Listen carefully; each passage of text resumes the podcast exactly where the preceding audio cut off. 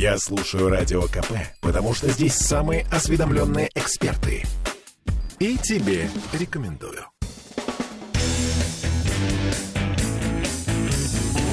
Где деньги,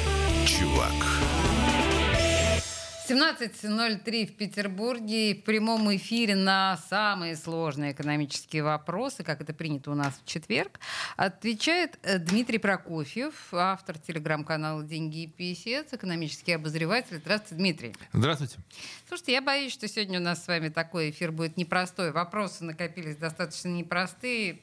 А когда нам было просто? Тоже верно, да, живем в непростое время. Что у нас вот прямо сейчас, да? А, давайте, ну давайте начнем в общем с частичной мобилизации, да? А мы чуть дальше вот к этим новым нашим режимам а, перейдем. Вообще частичная мобилизация с точки зрения экономиста на рынке труда, как она поменяла ситуацию, что видно глазами именно экономического обозревателя? А с частичной мобилизацией а, сейчас на самом деле те же самые проблемы видит, из- из- происходит с экономикой, с какими, например, Россия столкнулась э, 120 лет назад, даже не в Первую мировую, а в русско-японскую войну. Так. Вы будете очень смеяться. А, Потому что э, что произошло в русско-японскую войну? Тогда была идея, в чем заключалась частичная мобилизация, что э, на войну с Японией будут отправлять э, резервистов из тех, отрас- из тех областей, тогда областей, которые, естественно, поближе. Ну, чтобы далеко не вести по Транссибу. Да, вот у нас есть сибирская военная округа, и оттуда возьмут людей и отправят их э, на, э, соответственно, отправят в Маньчжурию, значит, на войну с японцами. Так и сделали.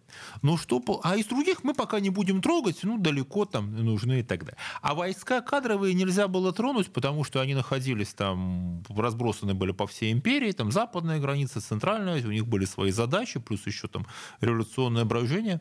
И что произошло в этих э, областях, откуда призвали, скажем так, мужиков? Да? Так. вдруг остановились все простые работы. То есть вот там, где были нужны именно мужские руки, всевозможные там э, полотники, лесорубы, особенно Сибирь, лесорубы, да, вдруг оказалось, э, что некому рубить лес. А тогдашнее транс, строительство Транссиба и обслуживание Транссиба, это постоянный лес, шпалы, вывоз, бесконечные вот эти дерев- деревянные работы. Вдруг оказалось, что из-за того, что мобилизовали э, вот лесорубов, да, ну какая разница, не смотрели, а всякий мужик в деревне в то время, это, ну это около, особенно железнодорожного полотна, это лесоруб. И все, их нет. И оказывается, что массу всевозможных работ, а тогда все держалось на дереве, да? вплоть до вагона. Их некому делать, нет леса, в том числе для перевозки. И вот такие, это, понимаете, частичная история. Это как вы из э, часового механизма, да? вот будильник, обычный самый простой будильник в доме, вытащите из него одну детальку. Она крошечная, он остановится.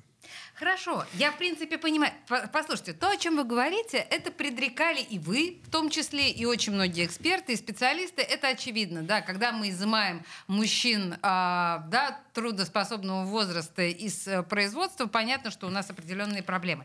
Я просто напомню нашим слушателям, что помимо того, что они нас э, слышат в радиоэфире, они еще и смотрят нашу видеотрансляцию ВКонтакте, и просто начались сразу вопросы относительно нашего с вами вот сейчас, да, сегодняшнего Да. разговора. Я позволю себе, да? Да.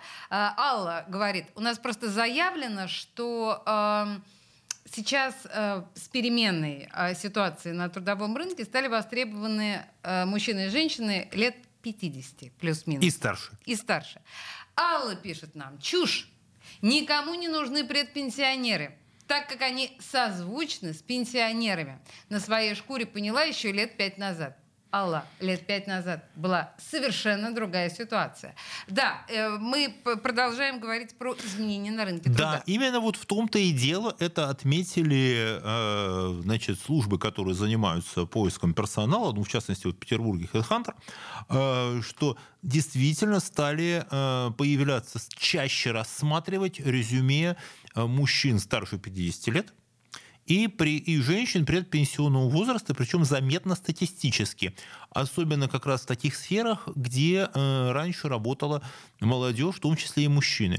Например, э, в сфере, в такой сфере, как страхование, число рассматриваемых в вот, резюме э, женщин и мужчин старше 50 выросло на 9%. Это много, да, то есть если Это раньше очень много. если раньше молодые там страховые агенты, страховые компании, плюс, а спрос на страховку сейчас возрастает, потому что, ну, с разными обстоятельствами. Потому что тревожность возрастает. Потому что возрастает тревожность, потому что люди не знают, э, что дальше будет происходить. Это связано там с страхованием имущества и, и бизнеса, и дополнительных рисков. В общем, да, в целом спрос на страховки возрастает. А, Естественно, в административный персонал различный э, возрос спрос на женщин.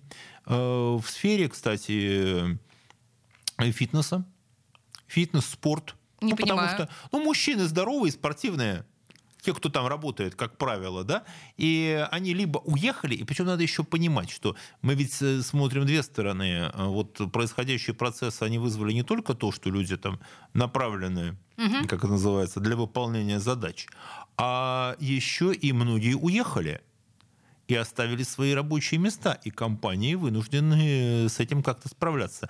И, и возрос ведь риск еще в чем?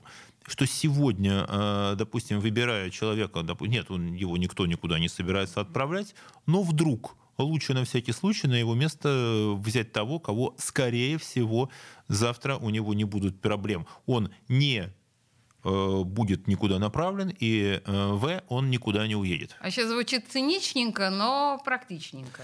Алла, Звучит вы- жутко, а что поделаешь? Вы сейчас а, прониклись, вот а, на самом деле, аргументами господина Прокофьева. Видите, это не чушь. Это абсолютно аргументированная ситуация. И действительно ситуация, мягко говоря, изменилась по сравнению с тем, что было пять лет назад. Пишите нам, кстати, ваши вопросы еще в Эм, нашу трансляцию ВКонтакте. Да. Другое Да. дело, э, что привлекать как раз сейчас будут стараться не на постоянные места работы, а на э, краткосрочные контракты, на там, договоры гражданско-правового характера, с- на самозанятых, заключать с ними договора, потому что э, за теми, кто направлен э, в, по соответствующим указам, да будем называть это так, потому что сейчас за каждое слово, вы знаете, надо быть с ним Да-да-да, мы, максимально понимаем- осторожны. Да, максимально осторожно, все понимают, о чем идет речь.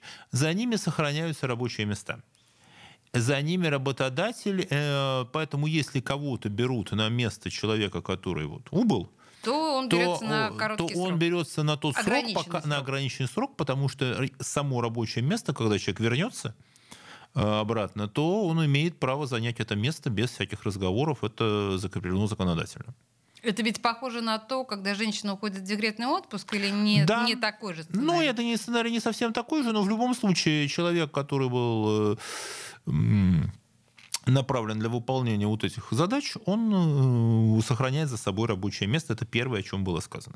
Теперь, наверное, важно, мы еще... Если, конечно, он, естественно, если он, конечно, работал на постоянной работе с официальным оформлением. Да, если принято. это были. Да. Понятно. Э, Мы еще вернемся к частичной мобилизации. Наверное, на протяжении всего эфира к этому понятию будем возвращаться. Но э, мы знаем, что президент вчера объявил да, некоторые уровни по разным регионам страны, э, где это военное положение. Э, Что касается Петербурга, это так называемый базовый уровень готовности.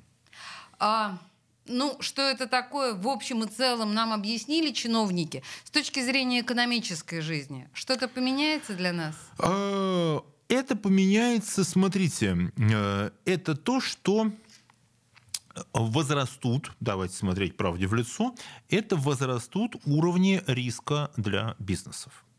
Потому что вы не знаете, э, что будет дальше. Здесь получается то, что это похоже на, вот если сравнить, конечно, очень приблизительно, да, э, когда вводились карантинные ограничения, они были отданы на, во время пандемии ковида, они были отданы на откуп регионам. Но в чем была проблема?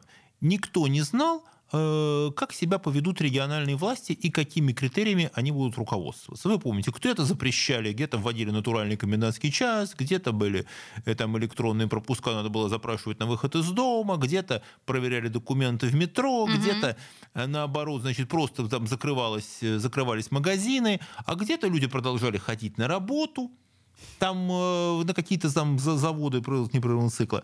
Поэтому здесь та же самая история. Здесь, конечно, будут э, усилены различные там охранные, досмотровые там и прочие мероприятия. Это, э, это и проверка документов, это и А бизнес причем? усиленные режимы. А бизнес при том, что представьте себе ситуацию, когда вам нужно приехать, вот сотрудники ваши будут из-за таких мероприятий, они будут чуть больше опаздывать на работу. Mm. Они изменят свое поведение. Э, кто-то будет э, предпочтет договориться, чтобы вот он хорошо будет работать из дома, ну просто для того, чтобы не сталкиваться там с этими ограничительными какими-то мерами которые могут быть приняты в любую минуту. Да?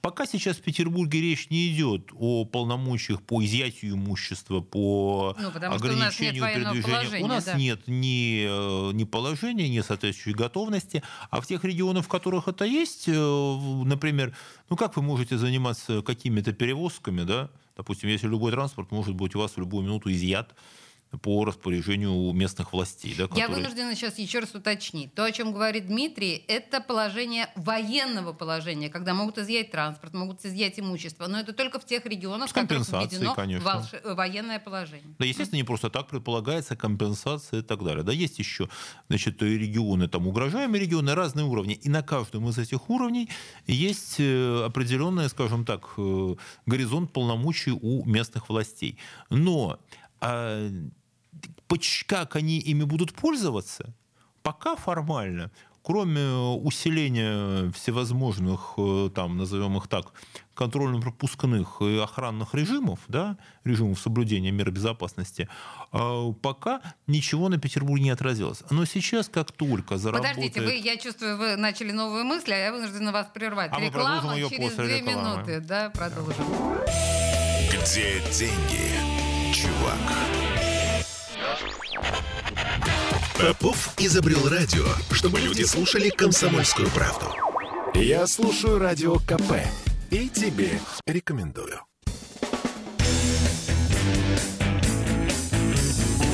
Где деньги, 17-16 в Петербурге. Мы продолжаем в прямом эфире разговор с Дмитрием Прокофьевым, э, экономическим экспертом и отцом-основателем телеграм-канала «Деньги и писец». Там доступным языком понятно все ответы на все экономические вопросы, но кое-что мы обсуждаем все-таки в эфире «Комсомольская правда», может быть, чуть-чуть под другим углом, нежели в вашем телеграм-канале. Мы в предыдущей части остановились на том, что же все-таки меняется в нашей экономики в связи с совсем свежими э, изменениями, да, мы понимаем, что в четырех регионах страны введено военное положение. У нас это называется базовый уровень готовности. Что меняется в стране и в Петербурге? Вы... А я начал говорить о том, что сейчас с появлением специального координационного органа правительства, которого возглавляет премьер-министр, который будет заниматься сейчас управлением экономикой, ну давайте назовем так, почти в ручном режиме, угу. резко возрастает роль госзаказа и резко возрастает роль э, правительственных органов э, в распоряжении во влиянии на экономику. Как это может быть? Условно говоря, если вы просто просто размещается, вот срочно размещается какой-то заказ в интересах Министерства обороны. Неважно, что это, мы вот специально это говорим. Угу. Это значит, что это предприятие должно быть экстренно, ну, естественно, ему дадут все необходимые средства, оно это все срочно закупит, все, все что ему необходимо для производства. Так. Ну, пускай это будут спички, пускай это будет дерево, там, совершенно неважно.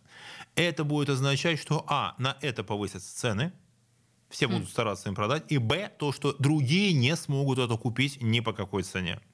То есть произойдет, что будет происходить вот такое спонтанное перераспределение э, именно не денежных, угу, а вот таких существующих физических каких-то и людских ресурсов, да? да и вот вдруг будет, и вот вдруг будет что-то пропадать, да? Причем предсказать это пропадать вы не можете в принципе, потому что вы не знаете э, приоритетов правительства и вы не знаете, что сейчас они им потребуется в такой ситуации решить. Вот проблема вот э, такого ручного управления экономикой в ситуации мобилизационной, она именно в том, что резко растут риски угу. резко растут риски всего процесса, которые вы не можете не предсказать. А уж для малого бизнеса, для него совершенно не может быть э, никакого представления о будущем. Он может рассчитывать только, ну вот там будет, будет что-то там делаться, да.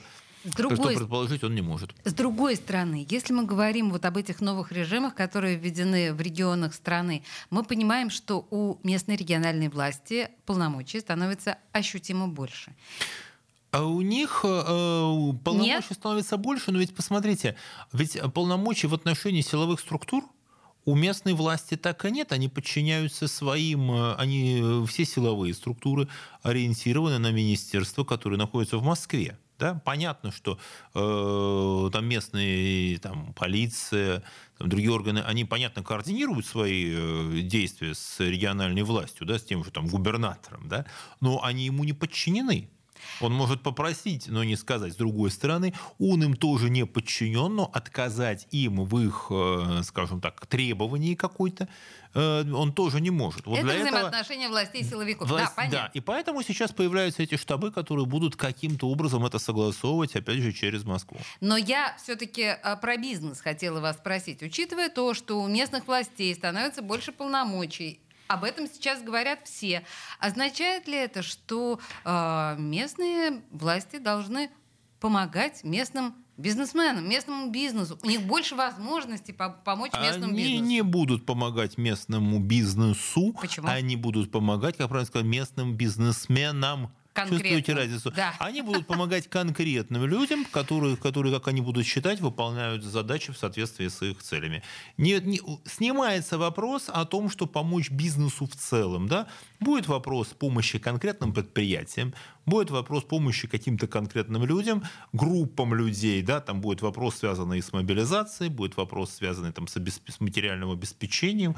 Никто, я, я напомню, что никто ничего подобного не делал уже, э, уже больше ста лет в России. Со времен Первой мировой, что Со ли? времен э, русско-японской и отчасти Первой мировой. Потому что все, что касается Великой Отечественной войны, была совершенно другая история, и совершенно неправильно сравнивать действия вот, э, с этих вот штабов, губернаторов с тем, что происходило тогда. Тогда просто главным органом власти стал Государственный комитет обороны во главе со Сталином, постановление которого имели силу законов военного времени. Вот. А вся остальная система да, продолжала работать, как она работала. Был, было понятно, кто чем занимается. Да, было совершенно четко распределены зоны ответственности и порядок взаимодействия. Плюс еще надо не забывать, что в Отечественную войну не стоял вопрос изоляции экономики СССР, наоборот, все. Ну, она по определению была часть изолирована? Нет. Нет? Ну, если мы сейчас ленд-лиз не берем. Вот вся суть ленд-лиза строилась в том, чтобы заполнить то, что советская экономика потеряла, оно должно было быть заполнено за счет импорта. Немедленно, без каких бы то ни было. Там не было вопроса все производить самим. Был вопрос, да, был вопрос воевать, но я говорю об Отечественной войне, да, чтобы да, все да. понимали. Но... Э, никакой изоляции не было, наоборот, она была подключена, как раз очень глубоко интегрирована в мировую экономику. А, мы... И все, все, чего не хватало, да, да. оно заполнялось. Сейчас ну, история ну, все, другая. Не все, слушайте, все, так чего... тоже не может быть все, чего не хватало, везлось в первую очередь, дополнялось все, что нужно было в первую очередь. Сейчас ситуация другая. Сейчас будут пытаться, как, по крайней мере, это заявляется, все производить э, самим каким-то образом, насколько это возможно. Ну, мы же понимаем, наверное, что невозможно в современной экономике, даже в 20 веке, наверное, невозможно было все. Нет ни одной страны в мире, которая бы все производила сама. Ну, официальная риторика э, властей заключается в том, что нет, давайте все будем производить сами. Буквально сегодня я вот онлайн, естественно, тоже присутствовал на заседании экспертного совета торгово-промышленной палаты, да. Э, как раз по государственному заказу, где обсуждался вопрос вот мобилизации. И сидят люди, которые совершенно спокойно говорят, да, э, все надо делать самим. Вот мы, вот мы можем сделать, сейчас задача сделать производство, производство, производство. Но э, у них есть пример, ну, я не знаю, может быть, Северная Корея производит все сама. Северная Корея также подключена к э, экономике Китая. Если бы не в свое время не помощь Китая и СССР, никакая бы Северная Корея бы продержаться бы не смогла. Окей, давайте смотреть на другие санкционные страны. Иран, может быть, происходит, производит а, все сам. Иран нет, Иран далеко не все сам производит, несмотря на все свои санкционные режимы. Плюс э, Иран находится под, не под такими санкциями, как э, Российская Федерация.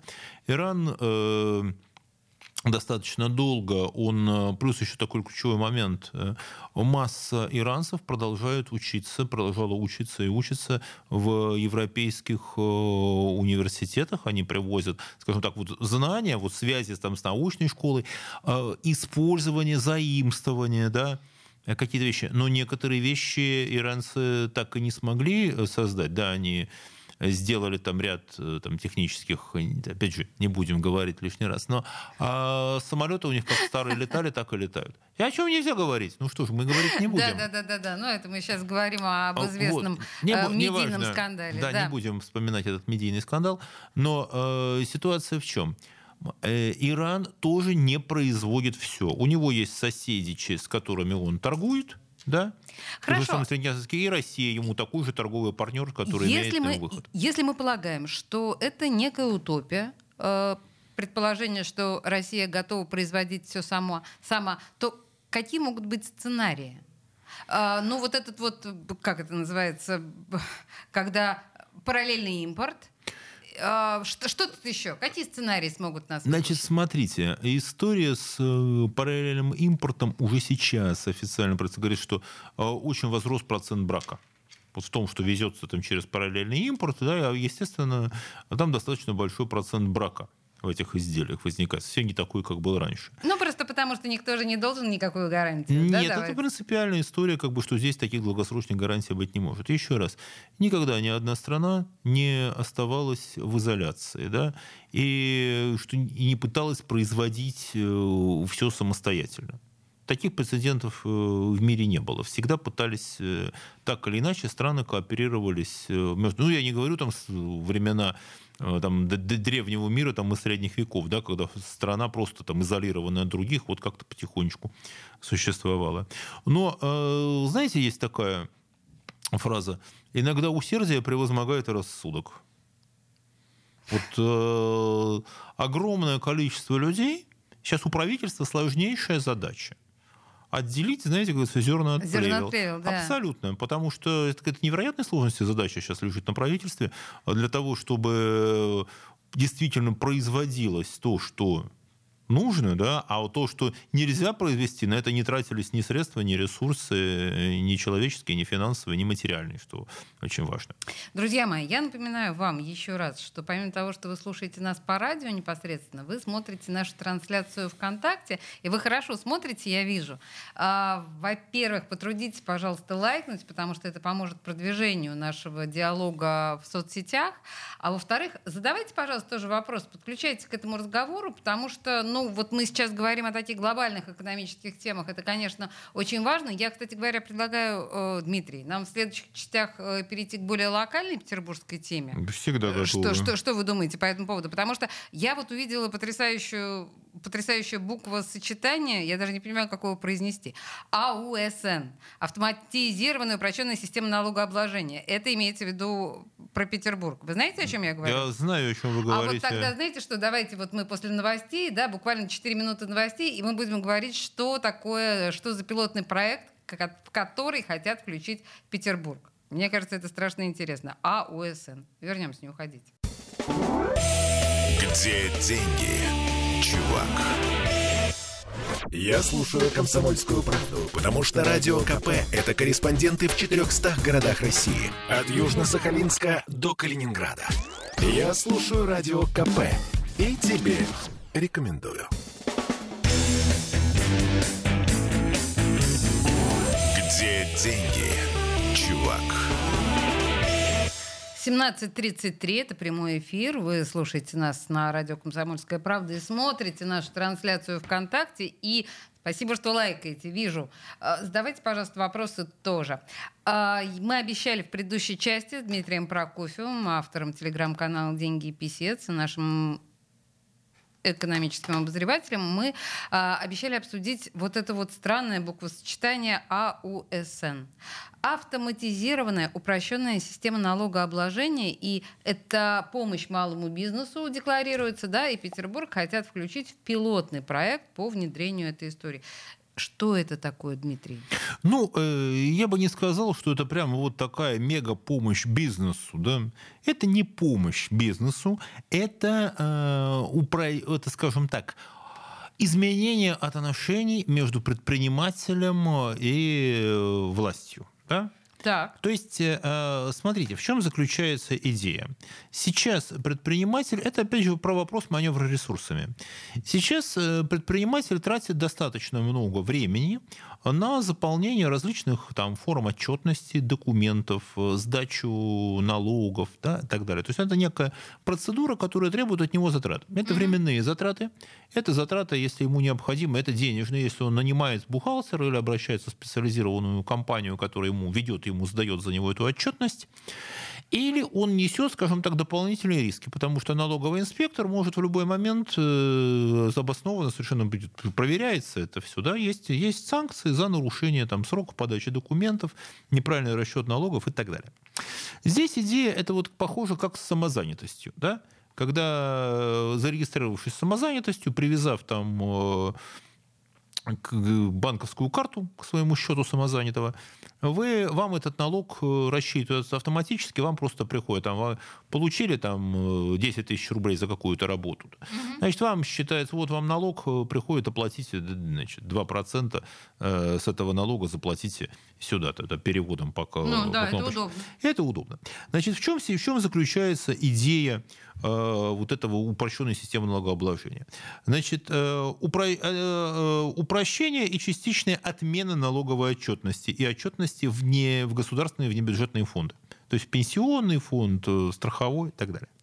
Значит, страховые взносы платить не нужно, все социальные гарантии в этой ситуации работники обеспечиваются из бюджета. Значит, не нужно отслеживать сроки подачи документов и изменения их форматов. Да? Доходы и расходы определяются по данным контрольно-кассовой техники и уполномоченными банками, и по сведениям, которые сами налогоплательщики указали. То есть вы написали, вот у вас кассовый аппарат, через который вы принимаете деньги, и, соответственно, это все учитывается автоматически. Да? Вот. И налог считаете не вы, а на основании вот э, вашей электронного вот этого контроля считают сами налоговые органы. Да? То есть банки на самом деле будут фактически, ну фактически банк вам будет проверять вас. Ну, выглядит вот. то, что вы говорите, достаточно удобно. Это удобно. Да, это, конечно, удобство. Есть ограничения для таких предприятий. Значит, э, смотрите, э, с 1 июля, вот э, когда этот эксперимент заработал, да, три месяца назад, Москва, Калуга, Татарстан, Московская область, это как раз регионы, которые наиболее продвинуты вот в этой сфере. Да? У нас Татарстан все время находится в лидерах по всякому там малому и самодеятельному бизнесу, и Москва тоже. Да, там. Э, значит, с января 2023 года могут переходить все, значит, могут новые предприниматели регистрироваться. А сейчас с 1 января 2023 все, кто ИП, угу. э, и могут переходить. Значит, ну что нужно юрлица? Численность работников на вашем предприятии официальном не более 5 человек, а годовой доход э, не более, 105, не более 60 миллионов рублей. Ага. И остаточно, ну, миллион долларов да, по нынешнему да. курсу. И остаточная стоимость основных средств у организации не более 150 миллионов рублей. Расчетный счет у вас должен быть только в уполномоченном банке. Значит, важный момент. Э, зарплату вы тоже вы должны выплачивать только в безналичной форме. Угу. То есть у вас должен быть договор с банком на ну, зарплатное обслуживание. Законно. Да. да. И не применяются другие специальные налоговые режимы. Ну, да, это не выглядит как какая-то да. прям мега помощь Нет, бизнесу, ну доход, облагается, доход вещь. облагается налогом по ставке 8%. Хорошо. Здесь в общем и целом понятно. Кстати, друзья, если у вас возникли по этому нововведению какие-то вопросы, welcome э, нам да, в трансляцию ВКонтакте. Можно, кстати, по WhatsApp тоже задать нам Но я могу сказать, что, что здесь вот хорошо. Туда все. Здесь, э, например, в ПФР не надо больше представлять там ни сведения о застрахованных лицах, ни о стаже застрахованных лиц, вот эту вот отчетность такую, mm-hmm, всю такую mm-hmm. мелочную, да. Вот. Э, не надо предоставлять э, в налоговую Э, расчет НДФЛ, справки о доходах и суммах налога, расчеты по страховым взносам. То есть вот эта вот э, бумажная такая история, да, она уменьшается. Ну, как это нужно сказать, да? Типа мелочь, но приятно. Ну, не такая уж мелочь, вообще-то, строго говоря. Да, давайте еще по пунктам. А, то, что вот сегодня, да, появилось сегодня-вчера. Появилось сообщение, но это данные Сбериндекса, правительство ожидает роста потребительских расходов это то, что официально заложено в бюджете. Вот. Чего бы? А С вот, чего а вот никто бы? не может сказать на самом деле. И по этому поводу счетная палата в своем заключении, которое она давала вот на законопроект о бюджете а на 2023 и, соответственно, там период 24-25 год, она тоже задает вопрос. Вот в прогнозе, на, на основании которого рассчитывается бюджет, заложено, что экономический рост будет достигнут за счет роста потребления и роста потребительских расходов. Хорошо. Предположите, от чего может вырасти рост? В смысле вырасти рост? Вырасти потребительские расходы. Это от чего? вопрос, это вопрос правительству. Оно это никак не Вы не отразило. понимаете. вот, вот мы считаем так, что... Но вы знаете, что я догадываюсь, Ну? что здесь имеется в виду, но э, произносить это в эфире э, может оказаться, скажем так... э, вот подумайте сами. Кто и, кто, и, кто и какие сейчас будет получать выплаты? Может быть, за счет этого только лишь. Но Хотя я это понимаю не сейчас... такие выплаты, Это, во-первых, не такие речь. выплаты. Во-вторых, мы понимаем, что а, огромное количество людей сейчас, во-первых, я сейчас имею в виду уехавших людей, которые перестали быть потребителями. Я имею в виду людей, которые отправлены, мобилизованы. Они тоже перестали быть потребителями. Если мы будем суммировать... Э, а, Не совсем. так. Они не перестали быть потребителями. Почему? Они сейчас... э, потребители другого. Нет, они сейчас, во-первых, потребители другого. Во-вторых, э, предполагается, что деньги, которые будут им выплачиваться, они пойдут их э, семьям, естественно, и семьи будут покупать.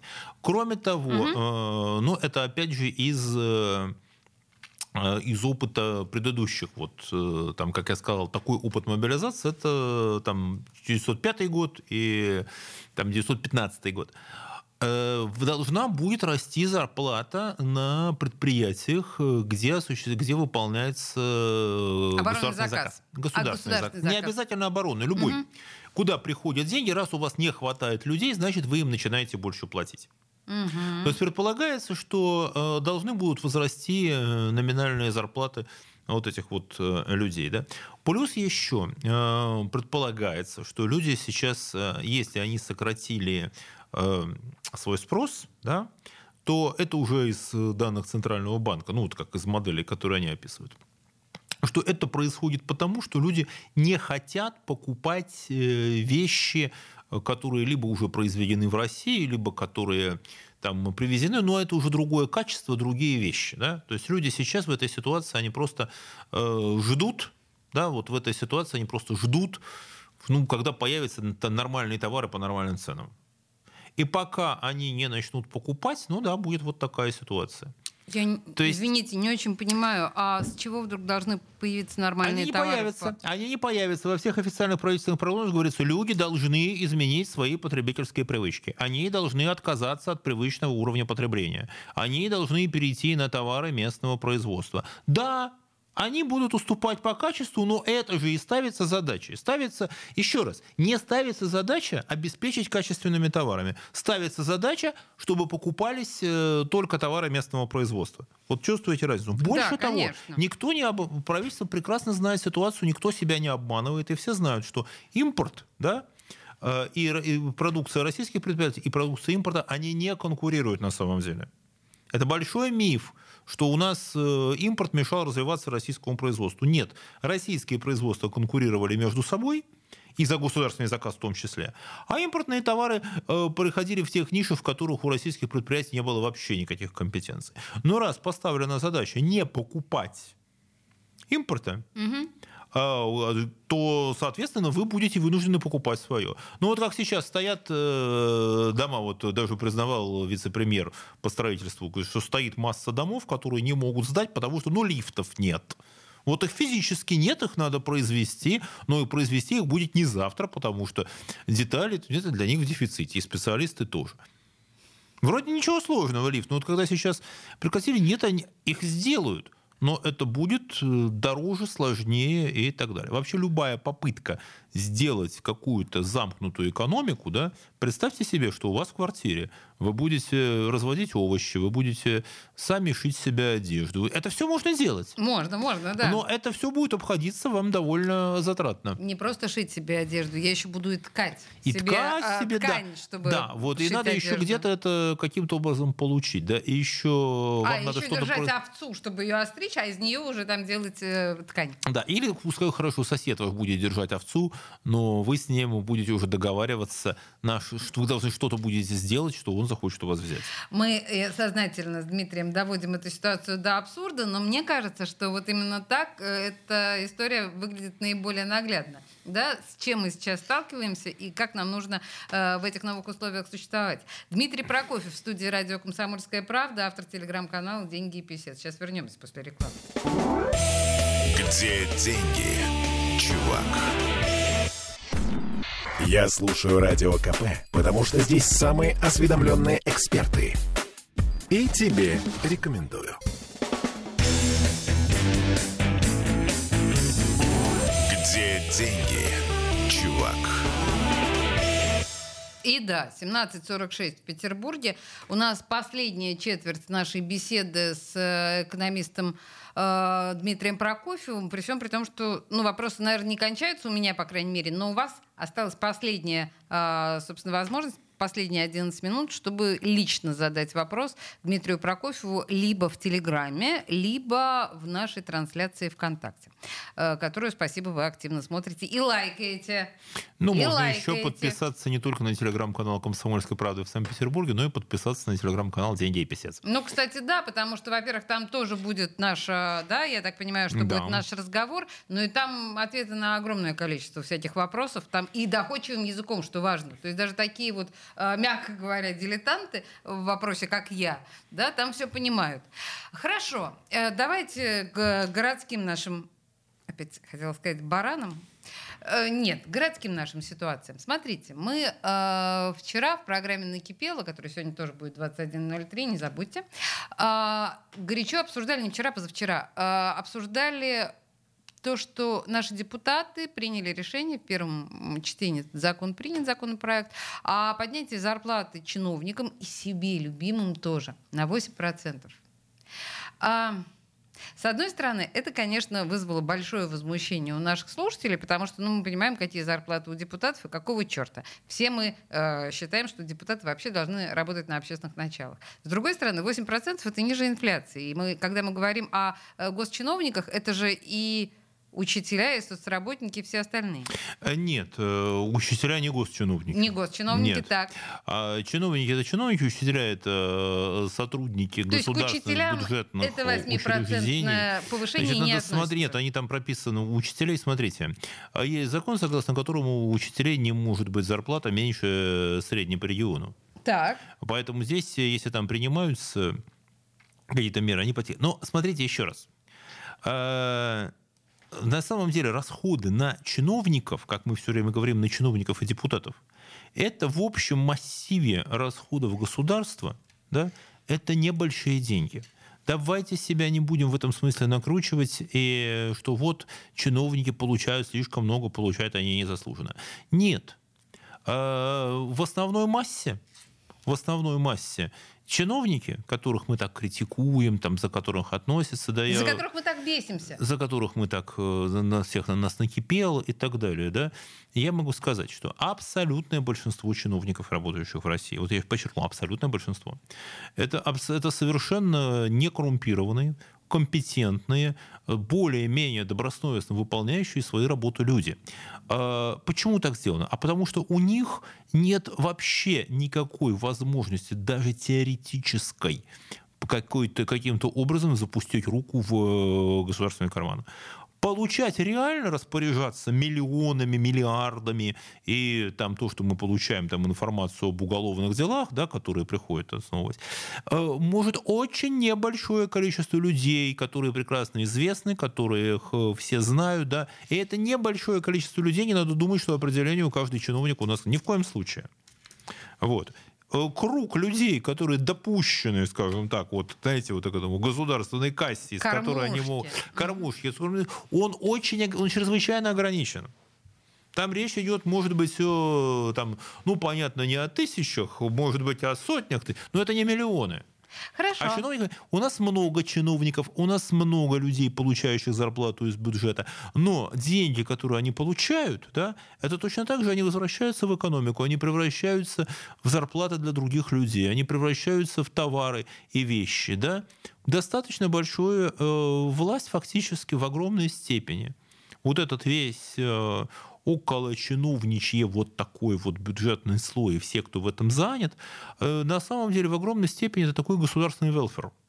Э, масса, массе этих людей власть могла бы платить деньги, что называется, ну просто потому что. Угу. Да, вот как платится, есть же государство, где платятся вот там какие-то, там, условно, там пособия достаточно, ну не самые значительные, но достаточные, чтобы человек жил и не бедствовал. Да, пусть случай ничего не делает, тут платим, и мы платим. Да, какие-то. Кстати, как раз в, в сырьевых странах, ну, та же, господи, Саудовская Аравия, да, люди получают какие-то субсидии, э, пособия, ну, чтобы чем-то занимались, хотя могли бы и не работать.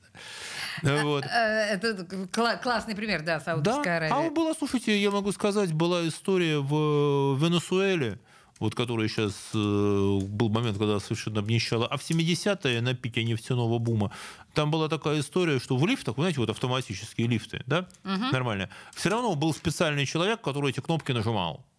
Толково. Просто вот современные вот лифты все просто почему? Просто занятость, чтобы обеспечить. Да, вот нельзя было, стоял там молодой человек, который просто нажимал кнопки в лифте. Классный пример. В небоскребах. И это уже было не тогда, когда лифтом было надо управлять, сложно что-то делать. Был лифтер, это была прям сложная да, да, работа. Да, да, да. А нет, это просто вот он заходил, э, ему говорили, какая кнопочка он нажимал и получал субсидию из бюджета. Ну, чтобы была занята, чтобы он не бегал там с палкой на улице, там не валял дурака. Понимаете? Как мудро. Супер. Вот. Поэтому чиновников здесь э, это не мега деньги. Вот, и вот то, что у нас есть, действительно есть э, чиновники, начальники, миллиардеры – угу. а такие есть, и таких тоже немало, это не зарплата.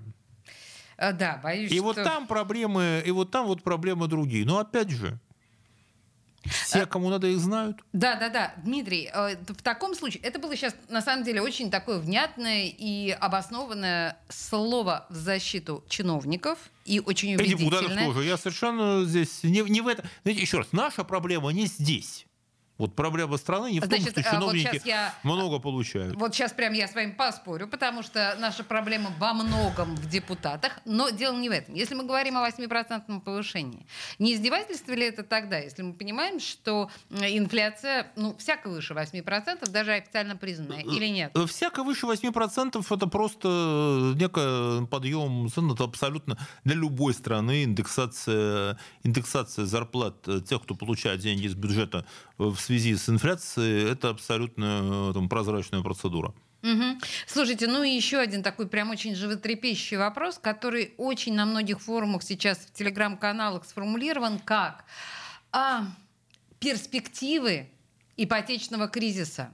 Я понимаю, что это большая тема, но это то, что очень тревожит очень многих. Насколько возможен э, ипотечный кризис, насколько он вероятен, и что это такое ипотечный кризис?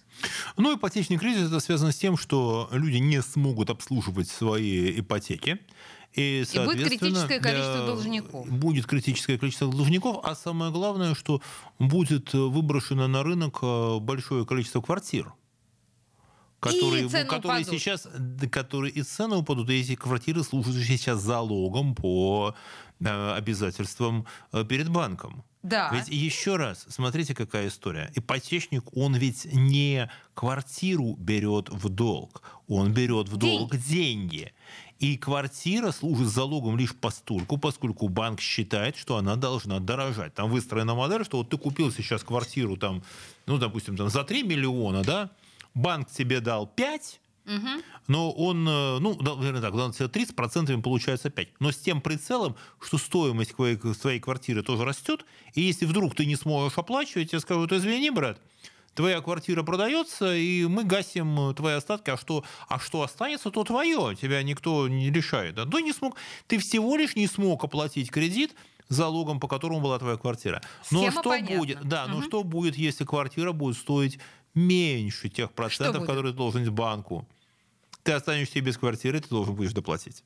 А, Ты взял деньги в долг. я- Ты я- все равно, даже если ты продашь свою квартиру, Но по- я не виновата, что квартира подешевела. А кто же виноват? Не я. Нет, вы знаете, это как история, которая замечательная вот э, в «Золотом теленке», совершенно гениальный диалог. Когда э, говорит, кто же знал, у Корейка там говорит один из его сослуживцев подпольного мира, кто же знал, что будет революция? Надо было знать, холодно сказал Корейка. Банк скажет, кто же знал, что будет? Надо было знать. Ты, ты взял в кредит деньги, ты взял под определенный процент к такому-то сроку. Залогом по ним служила твоя квартира. Ты не можешь платить. Мы квартиру... Бац, квартира стоит меньше, чем мы рассчитывали. Извини, твоя проблема. Продажа, в том-то и беда. Вот в чем проблема. Продажа этой квартиры не избавит тебя сама по себе. Не сделает тебя свободным от обязательств перед банком. То есть банки не пострадают в этой ситуации. Банки не пострадают ни в какой ситуации. И застройщики тоже не пострадают ни в какой ситуации. Пострадают только люди, которые поверили в льготную ипотеку и вот стали ее брать так, что разогнали цены.